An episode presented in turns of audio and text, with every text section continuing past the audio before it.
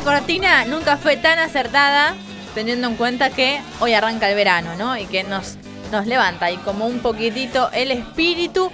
Pero va a ser la última vez que la escuchemos durante este 2021 porque en este anteúltimo programa de todo otra vez llegó la hora de despedir a otra de las columnas, a otra de las voces que nos ha acompañado durante este año, que es nada más y nada menos que la de Alejandro Di Donato, que nos ha traído un montón de recomendaciones culturales a lo largo de toda esta temporada. Ale, ¿cómo estás? ¿Cómo andas, Juli? ¿Todo bien? Muy bien, muy bien. Bueno, todo termina, todo tiene un final, todo concluye. Así es. Eh, y, mira, esta columna tiene mucho de despedida porque trajimos una obra justamente que, valga la redundancia, valga la repetición, tiene mucha despedida, ¿no? Estamos hablando de eh, ya ah, le damos para adelante, ¿no? Porque Por favor. quizás se haga, quizás nos pasemos unos minutitos de las seis, ya lo, aviso. ¿eh? Vamos a hacer lo posible, ¿por qué no? Porque hay mucho para hablar, ¿no? Porque, como decía, vamos a estar hablando del querido y, enorme William Shakespeare, una de las figuras fundamentales, digamos, de nuestra arte, de nuestra cultura, que hasta el momento, en estos tres años de columna, todavía no habíamos abordado. Así que hoy va a ser la ocasión, hoy vamos a cerrar el año hablando de él, y vamos a cerrar el año no hablando de cualquier obra, sino hablando de La Tempestad, que es la última obra que él escribió en solitario, ¿no? Por eso ah, eh, reiteraba o ponía el énfasis en la cuestión de, la despedida, ¿no? Él después eh, escribe creo que una o dos obras en, eh, en colaboración con, otros autores, creo que hay una que está perdida, digamos, no, no, no, conozco bien esa parte de la historia, pero La Tempestad es la última obra que él, que él escribe, o al menos la que él, la última que él estrena, ¿no? Se estrena en 1611, eh, y y, y, esta fecha, digamos, este dato es el que nos permite em, crear la cronología, establecer y ordenar la cronología de, sus obras, ¿no? Porque no hay una, eh, no hay un registro exacto de la composición de, sus obras, ¿no? De, la escritura. Em, es, es, uno de los eh, es, uno de los tantos misterios que rodean la figura de Shakespeare, ¿no? Porque de hecho, eh, no, al, día de hoy no se conserva ningún manuscrito completo de él, ni, hay constancia de que él eh, supervisara lo que fue la publicación de, sus obras, ¿no? Que nos lleva a preguntarnos qué es lo que nos llega hasta el día de hoy. Así, eh, lo mismo pasa con, con un montón de, de, otras obras y otros artistas, ¿no? Y de hecho, la aparición de sus obras dramáticas completas, es decir, el corpus de, todas sus obras de teatro, se da en 1623, que es siete años después de su muerte. Él nace en 1564, muere en 1616, y recién en 1623 aparece esta edición, que es la famosa edición folio, que, que, toma la mayoría de las editoriales que buscan hacer una, una, una eh, transcripción o una traducción eh, seria, digamos que también tiene un montón de, obras que fueron inéditas en, eh, en, la vida de Shakespeare, ¿no? Creo que son entre 36 y 40, de las cuales más o menos la mitad se publica por primera vez de forma... Eh, de manera póstuma, así que estamos hablando de, un autor que es tan fascinante como enigmático eh, y, cuyo misterio de, vida, digamos, forma parte de, de su obra, ¿no? Yo no sé hasta qué punto es posible eh, leerlo sin hacerse ciertas preguntas, ¿no? Como que su lectura implica un, un salto de fe, ¿no? Un salto que, que, dicho sea paso, bienvenido sea, porque es son de esos saltos que, que hacen interesante y, y, vivible la vida, valga la redundancia, ¿no? No sé si estará bien dicho que, pero bueno, pasando a la tempestad, a la obra en sí, eh, pertenece a su etapa de romance, que en el sentido en el sentido inglés que, se usa este término hace referencia a, historias fantásticas, ¿no? Eh, mm, la, edición que tengo yo, que es de, Editorial Gredos, la, la, clasifican en la, en la etapa de, o, la clasifican como tragicomedias. Eh, y es una obra que, tiene mucho material para analizar, ¿no? Porque a pesar de, de, a nivel de la, de, la, escritura y de la estructura es de, las más simples de, toda su obra, pero es sumamente compleja por la cantidad de elementos que se ponen en juego en la obra en sí, ¿no? Y pasamos a un, a un, breve resumen de la obra como para que se sepa de, qué trata, de qué estamos hablando. Dale. Eh, ¿La vas a spoilear? La voy a recontra spoilear. y bueno, ya está, ya pasó el tiempo prudente. Claro, 400 años tuvieron para leer La Tempestad, así que no se vengan a quejar. No hay excusa, no hay excusa. La obra comienza con, con el naufragio de, el rey de Nápoles y el duque de Milán, con sus asistentes, los, los otros tripulantes y demás. Eh, y, al poquito tiempo, digamos, uno como lector se encuentra, eh, el naufragio se acerca a una isla, ¿no? Y uno se encuentra con que la isla en cuestión no es que estaba abandonada, sino que está habitada con, por Próspero y su, y su hija, y ahí nos enteramos que Próspero en realidad era el legítimo duque de, de, de Milán.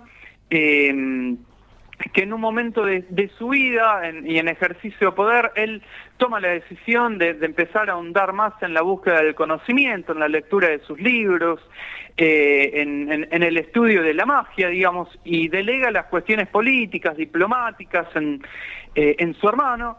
Y, qué pasa con el hermano? Le, empieza a tomar el gustito poder, digamos, y lo derroca, ¿no? Lo derroca, lo manda al exilio en un bote ahí muy precario junto a su hija. Eh, Próspero sobrevive en esta isla, pasan los años, creo que unos 12 o 13 años, y, ahí nos encontramos con un Próspero, digamos que eh, Próspero es el, nombre del protagonista y, el que decía legítimo duque de, de Milán, ¿no? Y nos encontramos con este personaje que es un experto dominador de la magia, ¿no? Él puede ser que la naturaleza, eh, los acontecimientos y, todas las circunstancias responden a sus intereses, ¿no? Y entonces al enterarse, al percibir de que su hermano traidor y el y el rey de Nápoles, con el cual el, hermano establece ahí una especie de, vínculo de, sumisión, algo que es una ofensa para, para, la población de, Milán, se entera que están ahí navegando en las aguas cerca de su isla y utiliza su magia para eh, establecer las condiciones de este naufragio y empieza a manipular a, los personajes básicamente como si fuesen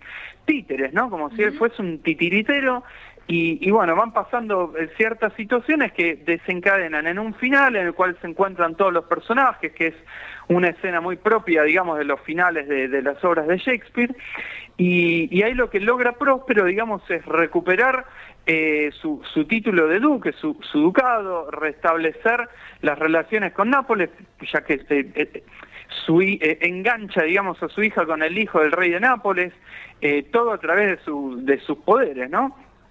eh, bueno, saca a su hermano de, de este lugar que había ocupado de, de manera mm, ilegítima y demás, y, y, lo que hace es, eh, además de, obtener todo lo que quiere, los perdona a todos, ¿no? Lo cual em, me parece que ese marca cierta singularidad, digamos, en, en, comparación a, las, a, otras de las obras de Shakespeare y eh, sobre todo las más conocidas, ¿no? Em, y en primer lugar a mí me parece que, que es, eh, no se parece a ninguna de las anteriores, pero que al mismo tiempo em, reúne casi todos los temas principales que, trata Shakespeare a lo largo de, su carrera, ¿no? La búsqueda de identidad, la, cuestión del, poder, la dicotomía entre, entre civilización y barbarie. Y, y, justamente para mí, digamos, una de las claves de, de, de la calidad de, esta obra y de la importancia que tiene es que eh, avanza a través de una tensión que se produce entre las varias dicotomías que, aparecen, ¿no? Entre arte y naturaleza, entre civilización y barbarie, em, entre lo real y lo imaginario, la venganza y el perdón. Em, y son todas cuestiones que están narradas con una intensidad poética, digamos, que em, que a, pesar de que se entiende de manera fácil y, sencilla, genera eh, una multiplicidad de interpretaciones, digamos, que también dota de, cierta eh, riqueza para, para, quien, para quien lee, para quien la, la, ve en el teatro o para quien la ve no sé, en el cine, porque se realizaron varias adaptaciones cinematográficas también. Eh, se habla de que en, en realidad es una, una alegoría sobre, sobre, el, sobre el colonialismo, eh, hay interpretaciones que, que, se, abordan desde lo religioso, desde lo místico, pero, mm, a mí me parece que, que, ante todo, digamos, es una obra que trata sobre el poder, ¿no? Sobre esta, en ese sentido, digamos, la motivación de este personaje con sus poderes sobrenaturales y todo, es muy, es muy simple y, está clara desde el primer momento. Él quiere recuperar lo que le, le quitaron, según él, de manera, eh, de manera ilegítima e injusta, ¿no? Ahora, la cuestión es... Eh, ¿por qué renuncia a la magia? ¿No? ¿Por qué eh, hacia el final? Ahí estoy dando quizás el mayor spoiler de, de todo, ¿no? Porque él, una vez que obtiene lo, que, lo que pretende, que, mm, que consigue, digamos, recuperar su ducado, que su hija se case con, con el hijo del rey de Nápoles, que su hermano, etcétera, y demás y demás, él abjura de sus poderes, ¿no? Lo cual a, mí me parece, esa, esta fue una de las mayores eh, cuestiones que me llamaron la atención de, de esta obra, ¿no? ¿Por qué esta decisión em, hacia el final, ¿no? Que, y acá muchos... Eh, es también una interpretación y una especulación, ¿no? Pero acá donde muchos, digamos, eh, eh, hablan o interpretan de que eh, La Tempestad en realidad es una especie de testamento literario o dramático de Shakespeare, que él muere años más tarde, ¿no? En 1616, esta obra se estrena cinco años antes, ¿no? Las circunstancias de su muerte no se conocen, no, no se sabe qué le pasó, así que uno no puede saber si... si si estaba enfermo, si, si simplemente se cansó de, escribir y, dijo me retiro.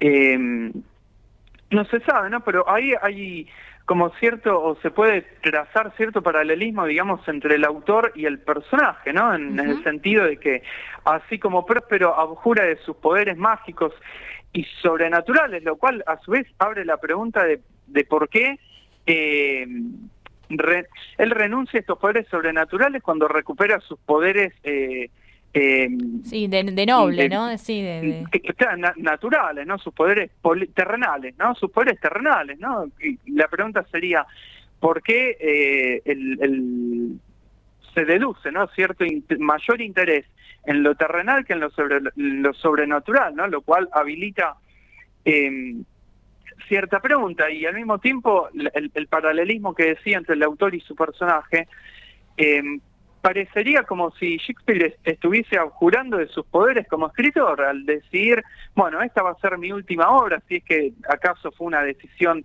eh, consciente eh, e intencionada y no fue una situación fruto del azar que escribió esto y, y después por X motivo no escribió más. Eh, en el caso de que, de que sí haya sido una decisión, ¿por qué? no? Porque él quizá consciente de, de, sus poderes, digamos, como, como, como dramaturgo, como escritor, como poeta, eh, decide abandonarlos. ¿Y por qué los abandona? no Eso sería, eh, siempre hablando en, en, potencial, ¿no? Sería otro de los grandes misterios, ¿no? ¿Qué fue lo que le hizo a él justificar esta esta decisión. Pero bueno, estas son, son todas especulaciones y lo que queda, digamos, es una obra que ahí sí, quizás desde un costado más, eh, más, más, más concreto, más objetivo, digamos, eh, es una obra que está, que, claramente, por más que forme parte del periodo tardío de, de él como escritor, que forma parte de, de, de, sus mejores obras, ¿no? Lo cual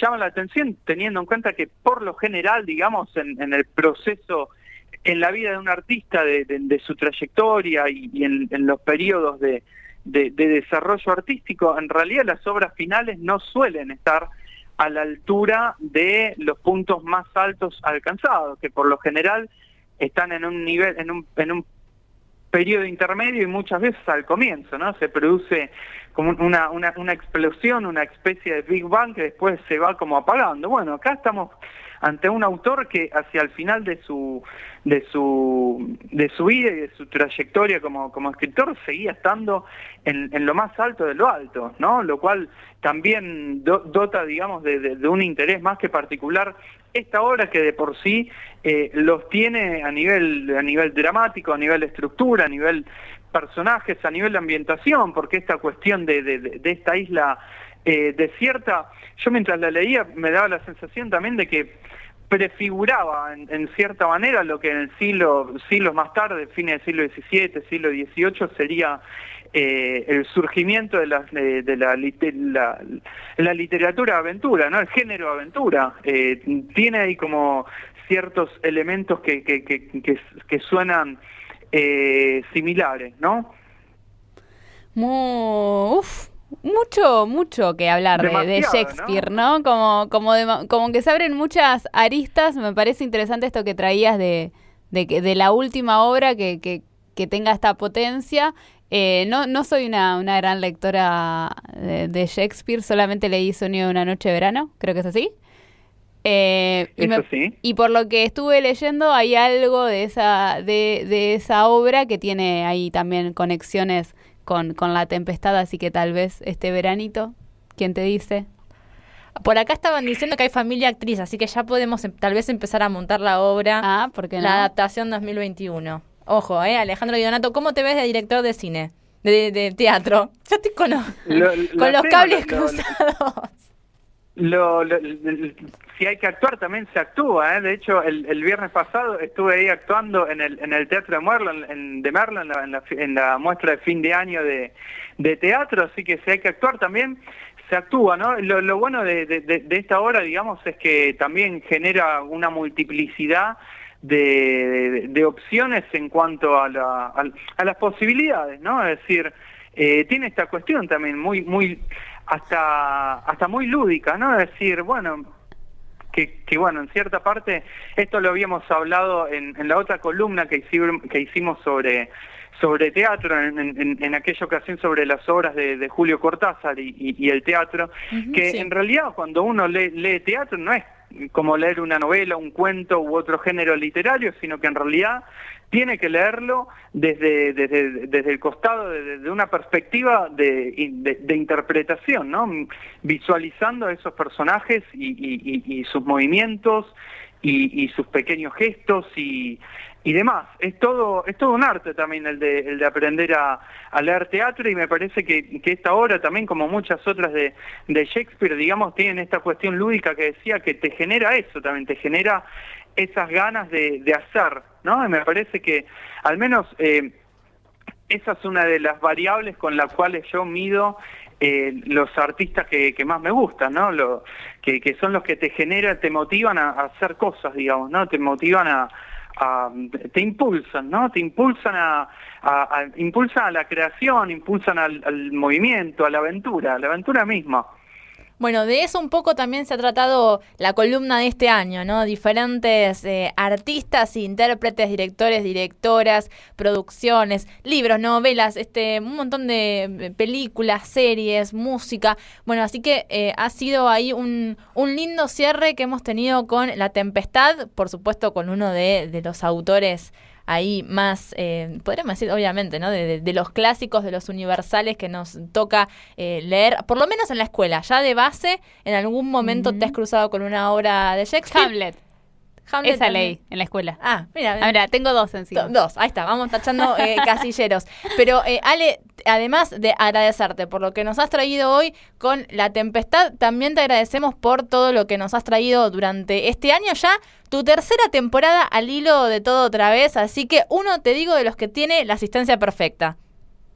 Tercer, sí, tercer año consecutivo eh, aprovecho para, para pasar el chivo, ¿no?